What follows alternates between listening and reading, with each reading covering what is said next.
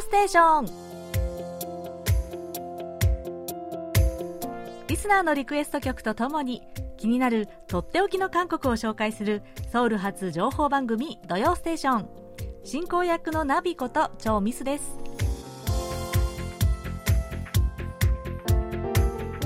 リスナーの皆さんこんにちは。アニョハセヨえー、12月最初の土曜ステーションです。えー、この12月はですね、韓国の K-POP のスターたちが続々と海外も含めてオフラインコンサートツアーを開始というニュースをね聞きました、えー、で皮切りは BTS バンタンソニョン団ですね。もうこの放送が流れる頃にはもう、ね、ツアーが終了していると思うんですが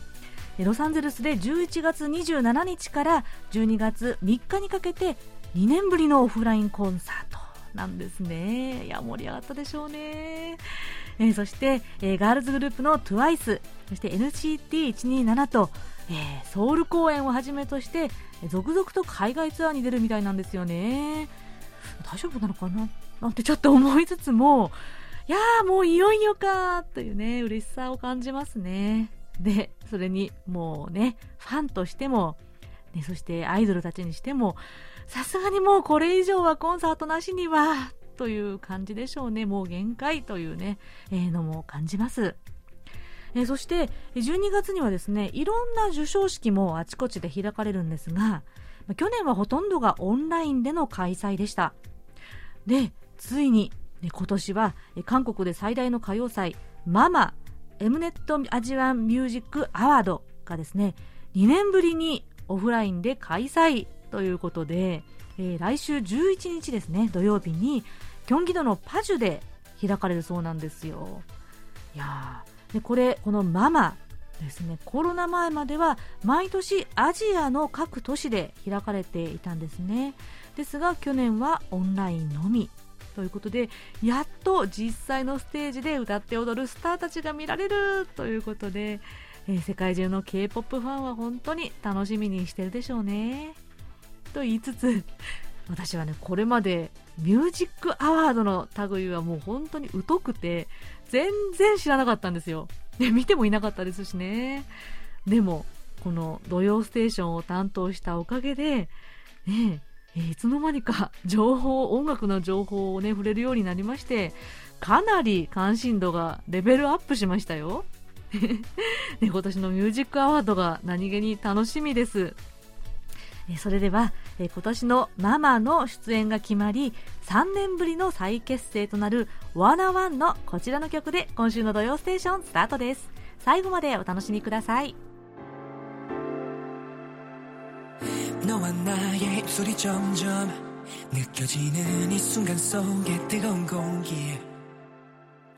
온몸에 전율이와 사라지지 않게 한순간에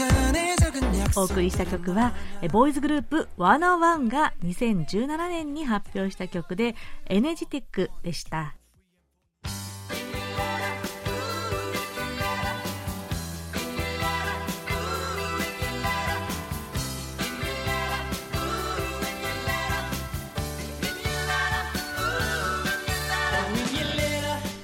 え、それではここからはリスナーの皆さんからのお便りコーナーです、えー、前回お話ししたように、え、先々週からですね、え私が日本に帰っているため、え今週のお便りコーナーは今までこう送ってくださったお便りの中からご紹介できなかったものをピックアップさせていただきました。ね、で先週まで送っていただいたお便りはまた来週以降少しずつご紹介しますね。それではまずはラジオネームポンタイビスさんからですえなびさんひまわりさんこんにちははいこんにちは川柳を送りますよろしくお願いしますということです가을햇살이비치는창가에서한잠이야秋の日が差し込む窓辺で一眠り秋の日が差し込む窓辺で一眠りということです。 えー、ポンターリスさん、本当にね、川柳、なかなかご紹介できなくてね、本当に申し訳ありませんでした。でもね、本当に素敵な一句で、ずっとご紹介したいなと思ってね、片隅に、心の片隅に留めていたんですよ。ちょっと時期が過ぎてしまってね、秋の日差しがもう冬の日差しに変わってきてしまいましたが、でもね、本当に窓辺でこうあったかい日をこう指してるところにいると、ついうとうとっとしてしまいますよね。気持ちいいんですよね。そしてその日当たりのいいスポットはですね、必ず、うちの場合は猫が 場所を占めているんですよ。まん丸くなってね。はい。ポンプアビスさん、これからも素敵な川柳、ぜひ送ってくださいね。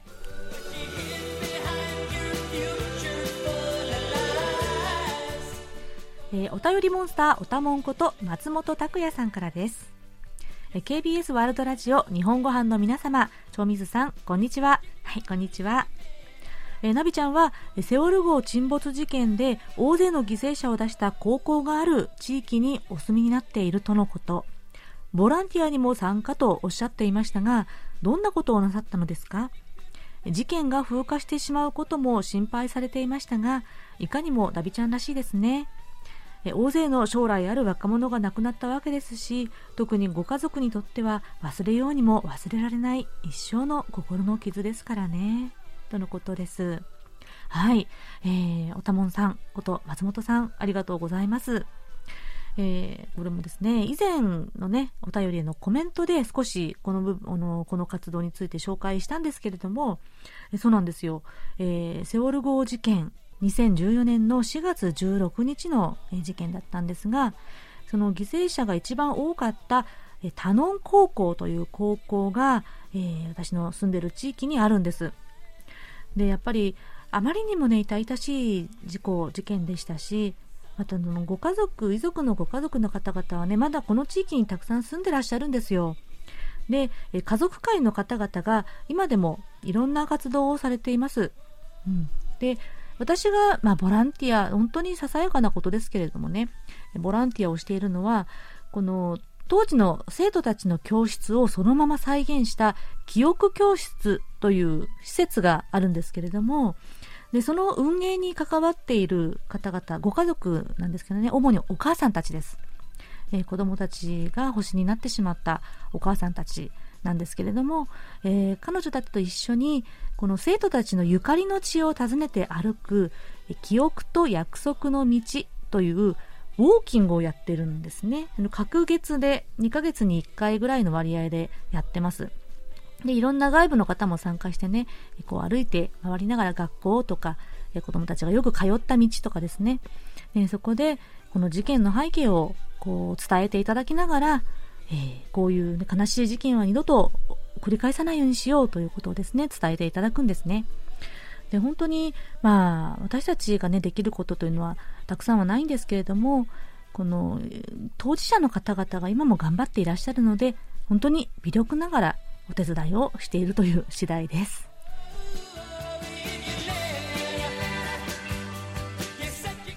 北海道の上田智春さんからです。えナビさん、あにょはせよ。こんにちは。ありがとうございました。はい。というのは、えー、こちらです。上田さんから以前、ニックネームはナビですか？ラビですか？という質問を送って送っていただいたことに対してお答えしたことについてですね。はい。えー、聞き取りの悪いおっさんのためにご丁寧にお答えくださり、本当にありがとうございました。はい、すっきりしただけでなく、え蝶は韓国語でナビ、蝶々の蝶ですね。蝶は韓国語でナビという新しい地域も伝授いただきありがとうございました。え私の中には、私の頭の中には、美しい木に止まる綺麗な蝶々にナビゲートされるドステだから、蝶水さんはナビさん。と、しっかり叩き込ませていただきましたので、これからもよろしくお願いします。いつも楽しい放送を本当にありがとうございます。これからも貴局の楽しい番組にますます期待しております。どうか何卒末永く楽しい放送をお届けいただきますようお願いいたします。今度は空耳ハングルでお便りさせていただけるよう皆さんに負けずに頑張りますね。ということです。いやー、上田さん、本当に嬉しいです。本当に。いやー、素晴らしい覚え方を書いてくださいましたね。美しい木に止まる綺麗な蝶々にナビゲートされるドステだから、蝶ミスさんは ナビさん。はい。あちなみにこの美しい木というのは私のあのミスという名前の漢字の表記なんですね。え、ミキと書きます。はい。いやいや、もう私にはもったいない、もったいのございますですよ。このキャッチフレーズは。はい。いや、でもですね、本当に土曜ステーションを担当させていただいて、1年4ヶ月ぐらいになりますかね。ねでも、もうこれ最近になって初めて放送を聞くようになったよという方もね、いらっしゃる中で、当然私の名前も初めて耳にされる方も多いですよね。ね、前回もお名前を確認してくださったあお便りがありましてあもっと本当に頑張って知ってもらわなきゃと 思いましたでこうやってなお名前確認していただけるとねすごく嬉しいんですよはいなので、えー、これからも精進してまいりますということでよろしくお願いいたしますね。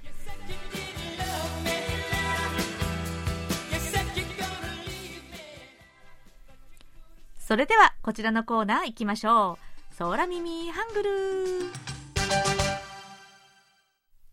えー、今日は福岡県のラジオネーム R05 さんからの、えー、空耳です。えー、ナビさん、こんにちは。チェイ・ジェニさんの大ヒット曲、愛の迷路をえそらくんとみみちゃんの会話仕立ての空耳投稿にアレンジしてみましたので、改めてご投稿します。とのことです。はい。高度な技ですね。はい、えー、早速行ってみましょう。えー、そらくんとみみちゃん、ある日、二人は骨董屋さんに出かけました。えー、とっても綺麗な絵皿を手に取ったみみちゃんに、そらくんが言いました。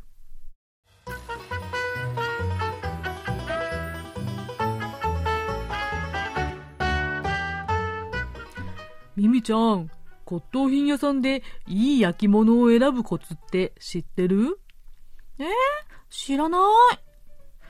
80年代にヒットしたチェージニさんの歌を思い浮かべながら焼き物を手にするとわかるよ。どういうことなんで骨董品で韓国の歌謡曲が思い浮かべなきゃいけないのほら、さらえ、見ろよ。さらえ、サランへ、見ろよ。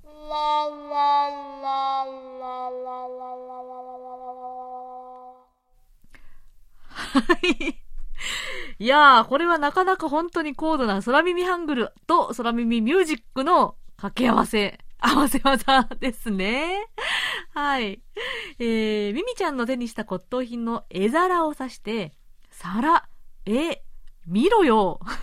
と言っているソラくん。えー、このフレーズはですね、えー、チェイ・ジニさんが1984年に発表して大ヒットした曲、サランエ・ミロ、愛の迷路という曲の一部分なんですね。では、この歌の部分、一度聞いてみましょう。サランエ・ミロよ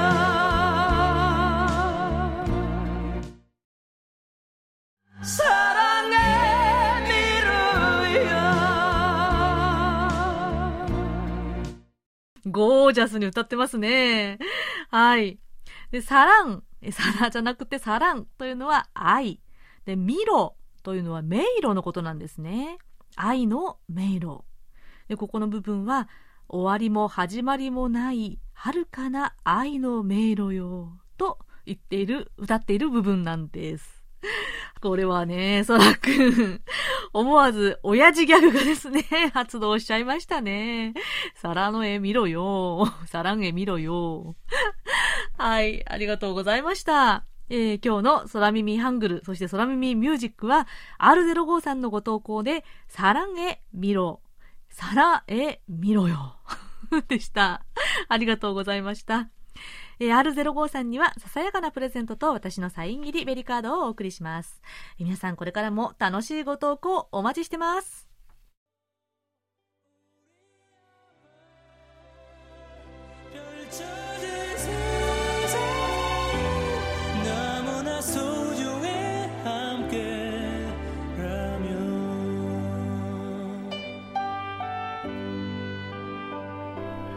はいこちらの曲は大阪府の谷口正さんからのリクエストでザ・クラシックが1994年に発表したマボベソン魔法の城でした。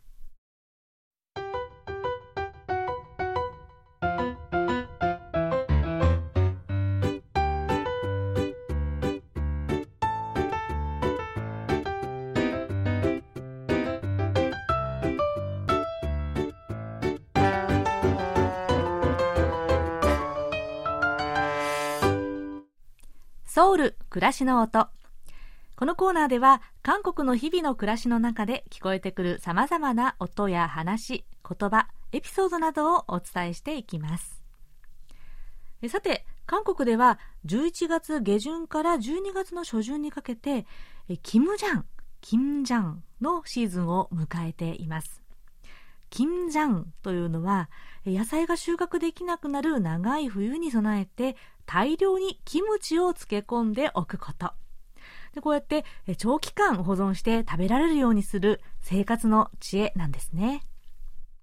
で、それこそ、この時期にね、漬けたキムチを一年中食べ続けたりもするぐらいなんです。大量に漬けるんですね。で大体が家族や近所の人たちで集まって大勢でキムジャンをします。家庭用の小さいビニールプールのようなですね、入れ物に真っ赤なヤンニョン。こちらはキムチの香辛料ですね。このヤンニョンを入れて、その中でもう本当に山積みの塩漬けの白菜を一つ一つ、ヤンニョンをまぶしていくという光景をよく見たりします。重労働なので、大人数で大量に作って分け合うという方が効率的なんですね。えところで、ナビさんはキムジャンをしますか？という質問をたまに受けるんですが、えー、私はですね、キムジャンに参加したのは実は2回だけなんです。で、しかも家族とではなく、ある女性たちの会の催しにお誘いを受けて参加をしました。で、そのある女性たちというのは、えー、いろんな地域の出身のコリアンたちなんですね。まあ、歴史的に、えー、昔、この半島から出ていっていろんな地域に根付いたコリアン。例えば、えー、まあ、中国の朝鮮族と呼ばれる、えー、中国同胞ですね。コリアン同胞とか、また、コリョイン、高麗人と呼ばれるのは、ウズベキスタンとかカザフスタンなど旧ソ連の地域の、えー、に居住しているコリアン同胞なんです。ね、そしてまた、えー、北からやってきたいわゆる脱北民の方々そして私も、まあ、日本に、えー、行ったコリアンですので日本出身の人えそういう、え、いろんな歴史の過程の中で各国に散らばったコリアンルーツの人々がもう現在また韓国に多く移住して暮らしているんですが、えそんな女性たちの会なんですね。でそこで語り合ったりそしてキムジャンみたいな行事をしたりするという会なんです。ね、え今日はそこで私が初めて体験したキムジャンのお話です。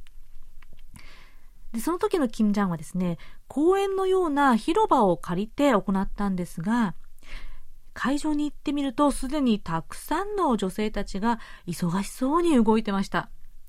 いや、とにかくもうこの白菜の多さに圧倒されましたね。200個ぐらいもっとあったかな？で、そこで私が、何をしようかなとおろおろしていましたら、すぐに、玉ねぎ剥いてって言われたので、もうひたすら玉ねぎの皮を剥いていました。大根を刻む人とか、ヤンニョムをつける人、そして塩漬けの白菜を運ぶ人とですね、すごく効率よく、こうテキパキと役割を分担して働いていました。そして、手は休めずに、もう絶え間なく賑やかにおしゃべりをして、そしてまたもうこれちょうどいいタイミングで誰かがおやつを配ってくれるんですね。で、私はもう新参者だったので、えー、黙ってこうおしゃべりを聞いていたんですが、えー、ある女性はですね、中国の吉林省出身で、えー、そこのキムジャンっていうのはどんな風だったのかを話してくれました。えそしてまたある女性は、故郷である北韓のハンギョンドで、え、のキムジャンの話をしてくださいましたね。その北韓出身の方は、この大勢でみんなでつけている200個近くの白菜と同じぐらいの量を一家庭、一家でつけていたよ。なんて話をしていました。いやー、どれだけ大変だったでしょうね。ほぼ氷水のような水で白菜を洗うので、もう手が切れそうになって、本当につらかった。なんていう話も、えー、直接聞くことができました。で、その日のキムジャンは、北韓風の味付けのヤンニョンだったんです。で、この北韓風の味付けというのは特徴はですね、魚のタラをぶつ切りにして塩漬けにした湿気という、この薬味を入れることなんですね。で、これによって、コクがあって、えー、それでありながら、すっきりした味わいになるということなんですね。韓国語で表現すると、塩なんまというそうなんです。で、このヤンニョン、キムチのヤンニョンというのは、地域によって何を入れるのか、えー、まあ違いますし、味もかなり違うんですね。例えば、ソウルやキョンギドの方のキムチは、どちらかというとさっぱりして淡白なんです。それに比べて、チョンラードのキムチは、塩辛や唐辛子がたっぷり入っていて、えー、ヤンニョンもとても量が多いので、味はかなりこっくりしています。そして香りも強めなんですね。これは好みは人によって違いますが、やっぱり多くの人々は自分の故郷のキムチの味が一番好きだそうです。そしてこれは大人になってもなかなか変わらないそうなんですね。で、キムジャンのハイライトは、作りたてのキムチを茹でた豚肉と一緒にその場で食べること。これがね、本当に美味しいんですよ。えー、出来たてのキムチで、えー、こう、豚肉をくるんで食べるんですね。いやー、これ、大変なキムジャン作業の疲れがもうほんと吹っ飛ぶほどの最高のご褒美でした。で、こうして出来上がったキムジャンのキムチを持ち帰って、え、お家でかなり長い間美味しくいただきました。でこんな風に私の初めてのキムジャン体験。この時はもちろんコロナの前の時代、時期だったんですけどね。その最初のキムジャンが北韓の味付けのキムチだったという、とってもユニークな体験でした。ねえ、私にとっては、キムチのヤンニョンが地域によってもこんなに違うということも、そしてコリアンの人たちが国境を越えて異国に移り住んでも、キムジャンの風習が途絶えずに、そして女性たちがこの重労働を背負ってきたんだなということ、えー、そんなことを知ることのできた忘れられない貴重な出来事でした。というわけで、えー、今日はナビの初めてのキムジャン体験記、いろんな地域のコリアン女性たちによる金ジャンの風景をお話ししました。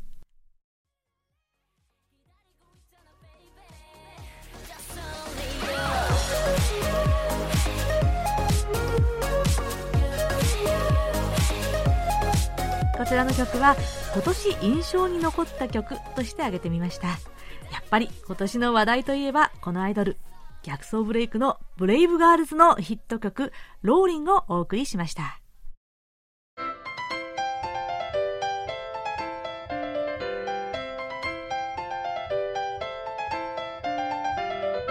とっておき韓国ノート今さら聞けない韓国入門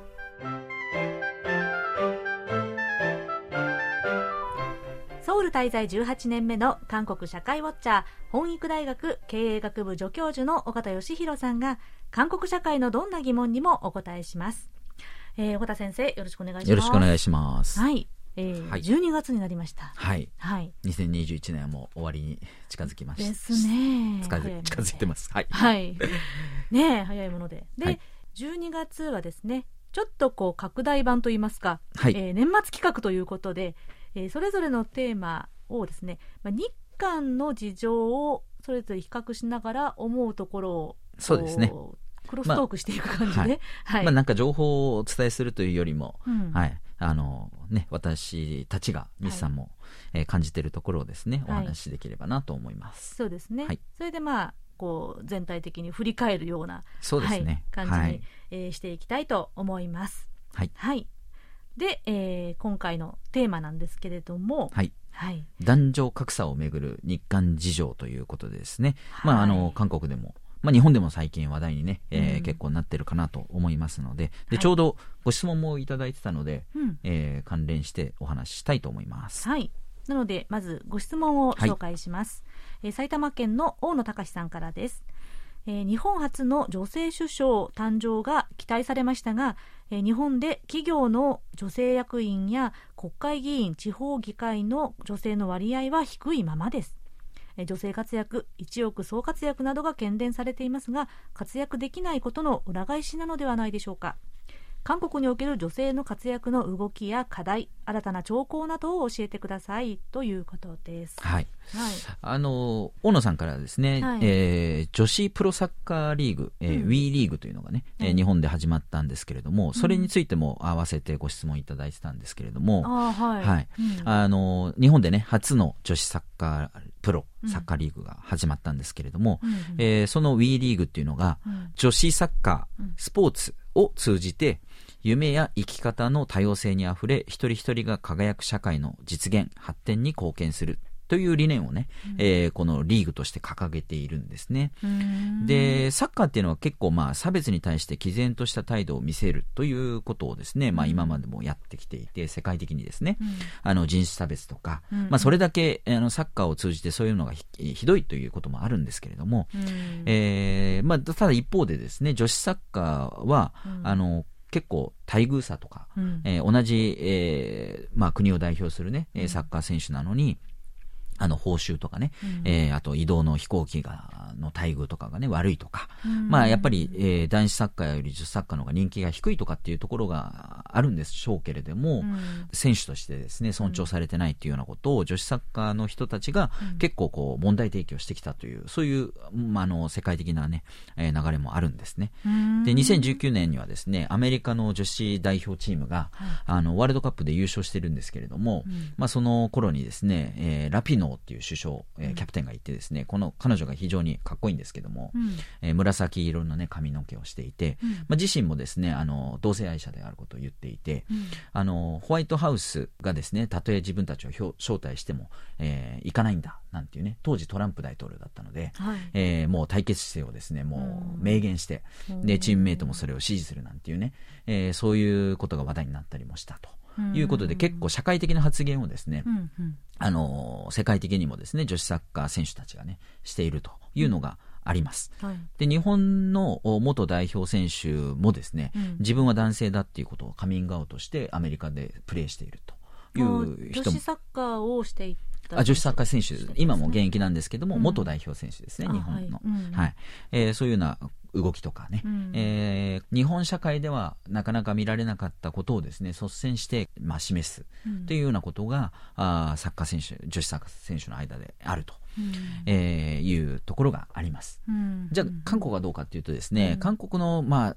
女子サッカー選手っていうのではそこまではまだ見られてないんですけれども、はい。まあ、ただあのやっぱりね、えー、サッカーとかスポーツっていうところで、まあ、国の中だけでねやらないので、やっぱりいろんな影響を受けたり影響をね、うん、えー、こう発信していくっていうことがあるんじゃないのかなと思います。うん。はい、でスポーツはですね私も注目して見ていたのが、はい、女性のスポーツ選手がえー、主役となるバラエティ番組がとても増えたんですよね。ああ、なるほど、うん、韓国で。韓国ではい。はい、で、逆に言うと女性の選手だけが出演してるバラエティ番組はそれまでなかったんですよ。そうですね、うん。はい、男性のね、うん、選手たちがかあのいろいろな活躍するバラエティーがすごくいっぱいあったんですけれども、はい、なのででそこで女性選手ならではのい。ろいろな葛藤をいっぱいねこう正直に話してたんですよね。あそうなんですね、うん、でそれはすごく面白かったです、はい。うん、サッカーをねいろんな出身のスポーツの出身の人たちがね、うん、とかアイドルがやったりとかっていろいろね。そうそうそう、えー、面白かったですね。そういう人気の番組もありましたよね。えー、よね。はい、うん、であの、うん、まあねその男女格差っていうことでいうと、やっぱり一番大きいのは政治、うん、えー、の世界だと思うんですけれども、ね、ご質問にも、はい、最初に出されてましたように。そうですよね、うん、でやはり日本の衆院選ではね、うん、えー、そういう意味では非常に残念な結果だったんじゃないのかと思うんですが。言いましたよね、むしろ、うん、えー、ね、必要だっていうことを言っていながらも、女性の、ね、存在必要だっていうことを言われながらも、実際当選者減ってるんですよね。で制度的なやっぱり改革がねもう必要なんじゃないかと。やはりこう、もうそもそものね、うん、制度が、えー、まあ、傾いてるというか、うん、ああの、女性に不利な状況があるので、それを女性にね、えー、自ら打破しろというのは難無理なんじゃないかと。いうようなことはあると思うんですね。はい、で、実際韓国も、やはり、えー、日本に負けず負けず劣らずと言っていいのか、えー、厳しい状況があると思うんですけれども、はい。で、まあ、国会議員選挙、韓国の場合はですね、やはりもう制度から、えー、もう縛りをかけていこうということがもうすでにあってですね、うん、比例代表名簿に関しては、うん、あの、奇数番号は女性にするということがもう決まってるんですよね。そうですね。はいなので一番目に来る人は必ず女性ですもんね。はい。うん、ですから、あの、比例代表に限ってですけれども、当選者の、必ず過半数は女性になると。いうことになりますよね。比例、ねうん、に関してはね。はい。はい、まあ、奇数から始まるわけですから、うん、えー、まあ、少なくとも半分、うん、あるいは一人多いっていうことになるわけですよね。はい。まあ、日本でもそういう制度必要なんじゃないかと言われたり、えー、していますが、なかなか、制度化には至ってないですよね。そうですね、はい、これだってね、韓国だって、もう本当に、せめてもの改革だと思いますよね。そうですね。はい。うん、まあ、比例代表だけですからね、これ。そうそうそう。はい、うん、なので結局、まあ、大手2大政党においては、はい、まあ、どうしたってこの、まあ、地域区と韓国では言いますが小選挙区で当選する人たちというか出馬する人たちがそもそも韓国で、ね、男性の方が圧倒的に多いわけです、ね、これはもう日韓同じような状況だと思いますね。でまあ、韓国の場合は逆に、まあ、韓国だけじゃないですね。日本でも頑張っているあの小さい政党小政党なんかもあると思うんですけど、はいはいまあ、特に韓国の正義党とかね、はい、えー、あの国会議員を持っている政党の中で、はい、えー、正義党がかなり男女平等、それから女性の活躍ということに大きな存在感がありますよね。そうですね。まあ、うん、あの党の名前がすごいですね。正義党。正義党、堂々と。はい。まあ、あの、やっぱり勢力図でいうと弱小政党ではあるんですけれども、うん、あの、やはりマイノリティだったり、まあ、社会的なね、えー、少数者の立場を代弁するっていう意味では、非常に大きな存在感を示してるんじゃないかと思うんですね。そうですね。はい。うん、あの、大統領選挙なんかにもですね、えー、まあ、今回もですね、うん、えー、候補者を立てていまして、はい、えー、まあ、やはりですね、あの、もうすごく強いんですね。あの、弁論が強いんですよね。うん、で、やはり誰もが、まあ、正しいことを言ってるっていうのは分かる、うん、えー、ことなんですよね、うん、ただ現実政治の中でどうなのかっていうことで、まああのねえー、その二大政党にはですね及ばないんですけれども、うん、でも非常にあの正当なこと正論を言っていて、あの弱者の立場を代弁していると、はい、で、まあ、党内のね、えーまあ、あいわゆるこうえー、性暴力事件みたいなことがですね、うん、あの党員の中であったわけですけれどもそれに対しても非常に厳しい態度を持ってですね、うん、対処するというような形で本当に正論を貫いている政党ということで、うん、まああの存在感は大きいのかなと思うんですね。そうですね。党首もずっと女性ですよね、ここのところ。そうですね。その一時期、まあ男性があ,、えありましたけれども、その時に、はい、ねセクハラ問題が起こってしまいましたけれども、ね、はい。まあでもやはりこう筋を通しているということでは、うん、あのやはり、えー、まあ社会にね規範を示すっていう政治の役割を果たしてるんじゃないかなと思うんですよね。うん、はい。まあ日本の場合はでやっぱりやっぱりちょっとそこがね、えー、うん、なかなかそういう政党そういう主張をきちっと筋を通している政治家の方もいらっしゃると思うんですけども、それが社会的に注目を浴びな浴びきれないというのがちょっと残念なところなのかなと思うんですね。で、まあ、日本の場合はその、えー、男女格差をね、埋めるとかっていうことで、世の中で言われてるのが、うん、まあ、えー、政府がですね、率先してやってるのが、女性が輝けるなんとかとか、うん、えー、イクメンをね、支持するとか、まあ、ちょっとね、この辺は私なんかも非常にこの、どちらもですね、ネーミングがあまり好きじゃないんですけれども、うん、えー、女性が輝けるっていうのは、なんか女性が今まで輝いてなかったっていうね、そう、ね、えー、そういうことなんですけども、それを輝かせない、ね、その土壌をどうにかしないといけないんだろうと思うんですが、なんかこう、女性にフォーカスを当ててしまっているところが残念だし、うんうん、イクメンっていうのもですね、まあ、私も実際あったんですけども、子供ができたらイクメン頑張りなよみたいなことを言われるんですね。イクメンにならなきゃダメなんだよみたいなことを言われるんですけども、うん、そんなイクメンとかっていうことがクローズアップされる時点でそもそもおかしくて、そうそううん、当然子供ができれば育児に携わるのは当たり前っていうことがもうあのないっていうことを、うん。えー社会が認めてしまってるような、うん。えー感じがありますよね。そうですね。ネーミングができるということは、それがそういう存在が今までなかったし、はい。それが特別だっていう意味になっちゃいますもんはい。ね。でイクメンがなんかかっこいいみたいに言われてる時点でちょっと気持ち悪いなというところがあってですね、うん。まあまああの当然それはやってる人がかっこいいっていうことはあるんでしょうけども、そういうれをイクメンというふうにしてなんかこうもてはやす、うん。えー風潮がちょっとね、まあ、当事者も多分あんまりしっくりこないと思うんですよね。うん。はい。でもここであのあくまでも大前提として、はい。育児はあの夫婦両方がやるもんだという前提で、はいですよね。そうですね。イクメンそうですがよろしくないという話では決してなくてですよ。はい。はいイクイクメンするなっていう意味じゃうん。全然なくてですね、はい。逆ですね。韓国にもですね、あのうん、ユガッパっていう言葉があるんですね。えうん。ー、ゆユガっていうのがですね、うん。育児。でアッパーっていうのがね、えーお父さんですけども、えーユガッパっていう言葉があるんですけども、うん。えーほとんど浸透してないという、ね。してませんね。はい、あの、うん。ユガッパっていう言葉はあのまあできたのかな、えーうんどういうふうどこで使われてるのかわかんないんですけれども、あるにはあるらしいんですが、うん。そんなこと言わなくても、うん。普通にアッパで十分なわけです。まあそうなんですよ。育児をする、存在としてね、うん。えーまあ、みんな認識していると、まあ、うんできてない人も当然いるし社会的にどうしても女性の負担が大きくなってるっていうのは日本と同じような問題なんですけれども、うん。えーちょっとねそこら辺の認識は若干違うのかなと。うん。で少子化の問題もやはり女性の問題と考える人はもう韓国ではほとんどいなくなってくる来てるのかなと、制度的にもですね、えーその少子化の問題を克服するには男性の育児休暇を取ることが重要だとか、うん。男性の働き方を変えることが重要だっていうのはもうだいぶ前から、うん。えー政府としてもこうやってきてるんですね、うんえー日本ではやっとなんかちょっとそこに来たかなという感じで、まあ、かつてはなんかちょっと女性の問題としてね捉えられがちだったというところがあるんですけれども、えーそこら辺の認識がね、えー変わっていけばいいのかなと思うんですけれども、えーやっぱりね、あのー制度をねまあ、整えようとしてもなかなか認識が追いつかないとか、あっていうことは多分、えーそこここであってですね、あのまあ、韓国で、えーやっぱり、えー少し前 MeToo 運動っていうのがね非常にこう、まあ、盛り上がって話題になりました、うん。うん。えーけれども一方で、えーそれに反発をね感じる人たち、うん。それによってですね、うん。あの逆に、えー男も大変なんだとうん。声を上げる人たちっていうのもこう韓国でね、うん。えーまあ、注目を浴びました。そうですね、うん、なんていうかこう剥奪感っていうんですかね。自分たちの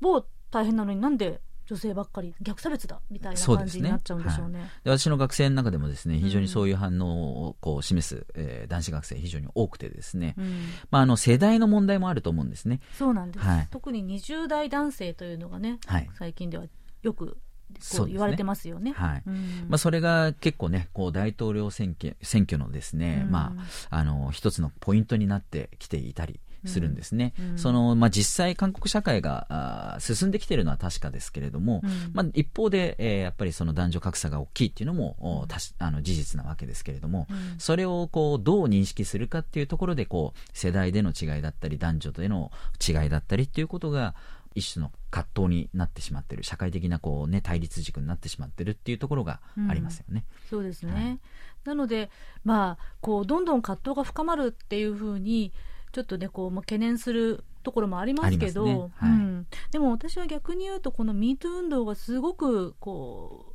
うわーっと盛り上がったしその中でいろんな議論が深まったからこそこう発展していってる形なんじゃないかなっていう気もするんですよね。そうですね。その、うん。まあ、あのやっぱりそれ自体もいろいろ見方があって、うん。どんどんこう、ねえー対立を激化して、うん。そのまあ、フェミニズムがか韓国社会を分断してるなんていうこう極端にこう、ねうん。えー否定的に見る人たちもおいるのも確かです。うん。で日本との比較で言うと多分日本っていうのはそういうふうにこうわーっとね、うん。強く盛り上がるっていうのがない分、うん。えー変化もこう少しずつというところがある一方で、韓国はわーっと盛り上がる分、うん。そのこうガラッと変わる部分もあるし、うん。逆にその副作用というか、うん。えー反動っていうのも、まあ、顕著にねうん。出てくるっていうところがあるので、うん。まあ、どっちがいい悪いっていうことじゃないんですけれども、うん。あのまあ、韓国はそれがい今かなりのねうん。イシューになってるというのは、あ実際のところかなと思いますね。そうですね。うん、なので、まあ、日韓ど、これ、まあ、比較とかいうのではなくて、まあ、お互いの状況、お互いのこうもう社会、いろいろ違いもありますが、かなり共通するイシューですよね。ここの部分あの、現現れ方がね、確かに日本と韓国独特なそれぞれの社会の背景がありますから、うん。違うんでしょうけれども、うん。やっぱりこの男女格差の問題っていうのは、うん。やはり根深くて、うん。えーそれぞれに、えーまあ、解決しないもんといけない問題としてうん。解決の仕方とかね、いろんなあ側面は違うんですけれどもお互いがこう刺激し合ってですね、うん。いい方向にこう変わっていくっていうことになるといいんじゃないのかなとは思うんですけれども。そうですね、本当にそういうテーマとして、これからも注目していきたいなと思いま。そうですすね。はい、はい。はい、ということで、えー今日はですね、男女格差をめぐる日韓事情ということで、年末企画第1弾目、一応、はい、えーお話をしてみました。で、えー来週も、尾形さん引き続きですかね。そうですね、うんこのお今更聞けない韓国にもんということで、はい。えー来週はですね日韓の選挙事情をテーマに、はい。えーまあ、ちょっとお話を、ね、うんできればと思います。そうですね、はいホットな時期になっているかなと思いますので。そうですねはい。とっておき韓国ノート、今更聞けない韓国入門宛てに、皆さん引き続き、えー来年に向けてもどうぞお気軽に、えーご質問をお寄せください。質問が採用された方には、尾形さんのサイン入りベリカードとささやかな記念品をお送りします。えー今週は大野隆さんにお送りいたします。さて、12月に入りましたので、今月のカレンダーをご紹介します。えまず3日はえ消費者の日、装備者へ苗。え消費者の権利と保護意識を高めるために制定された日とのことです。1979年12月3日に消費者保護法が作られたことで、この日に行事が行われ、1997年から法定記念日に指定されたとのことです。そして22日は冬至、冬至です。1年で一番昼が短い日ですね。でこの日を境に少しずつ日が長くなっていきます。日本ではかぼちゃを食べたり、ゆず湯に使ったりしますよね。韓国では小豆がゆ、パッチュを食べるのが定番です。そして25日はソンタンジョル、生誕節、クリスマスですね。韓国ではクリスマスはもともと祝日でお休みなんですが、今年は土曜日。この8月に改定された振り替え休日には含まれなかったので、残念ながら今年のクリスマス連休というのはありませんでした。では、そろそろお別れの時間です。クロージングはトロット界のアイドル、イン・ヨングンさんの曲です。ミストロットに続き、ミスタートロットの人気は本当に衰えず盛り上がっていましたね。このイン・ヨングンさんの人気は本当にどんどん右肩上がりですごいんですよ。ということで、イン・ヨングンさんが今年3月に発表した曲、별빛같은나의사랑아星の光のような私の愛ををお送りしながら、今週の土曜ステーションお別れです。お相手はナビこと超ミスでした。それではまた来週もお会いしましょう。안녕히계세요